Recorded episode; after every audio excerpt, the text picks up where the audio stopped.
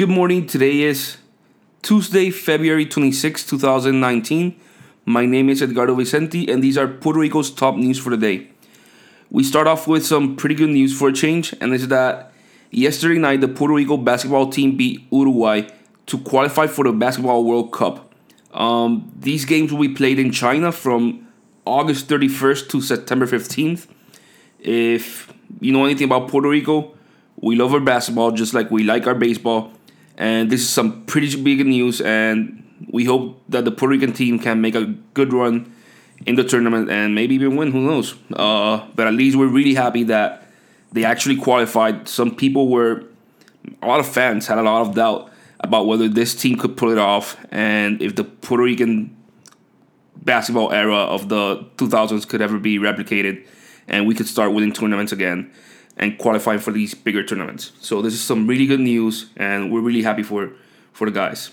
Um, on the next news, it's official. Ricardo Rosselló was not able to secure a meeting with Trump during the governor's event that was held in the White House.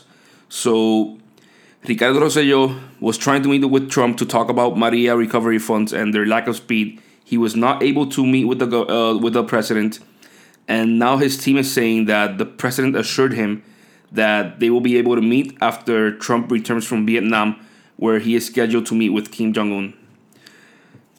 Moving on, uh, last week we talked about two new busts for governors Alejandro Garcia Padilla and Luis Fortuño that the legislature had commissioned. So these two new busts were set to be in the in the governor's hall in in the legislature it cost about hundred thousand dollars to make. They both between both of them, they cost about hundred thousand dollars.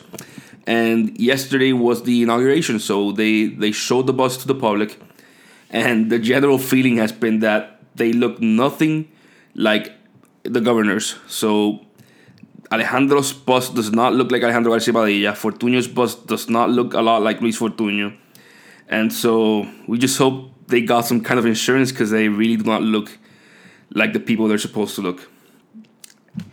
Uh, further on, last week as well, Puerto Rico sent um, a humanitarian aid ship to Venezuela. Uh, the ship was supposed to be carrying two hundred and eleven thousand dollars worth of goods, worth of humanitarian aid, and it was supposed to be reach Venezuela. Well, the ship did not reach Venezuela because of things that were already predicted. The Venezuelan government did not allow the ship to go in, and they had to divert and leave the cargo in in Curacao, where Juan Guaido has a has a camp set up to receive this type of help. We do not know with certainty what will happen with the help if it will ever reach Venezuela and, and its people.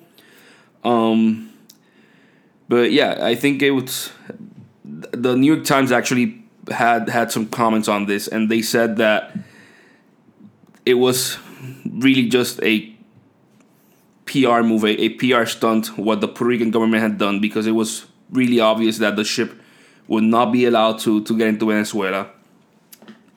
And well, it was only a PR stunt. The government also had to restate the amount of help they actually sent. They they actually said they had sent the actual amount is eight hundred and eighty thousand dollars, not two hundred and the difference is because of some taxes. They they, they paid some taxes on on the on the on, on the humanitarian aid, and well, that just sent the number up to two hundred eleven thousand. But the actual amount of aid was one hundred and eighty thousand dollars. Our next news has to do with with with security in Puerto Rico.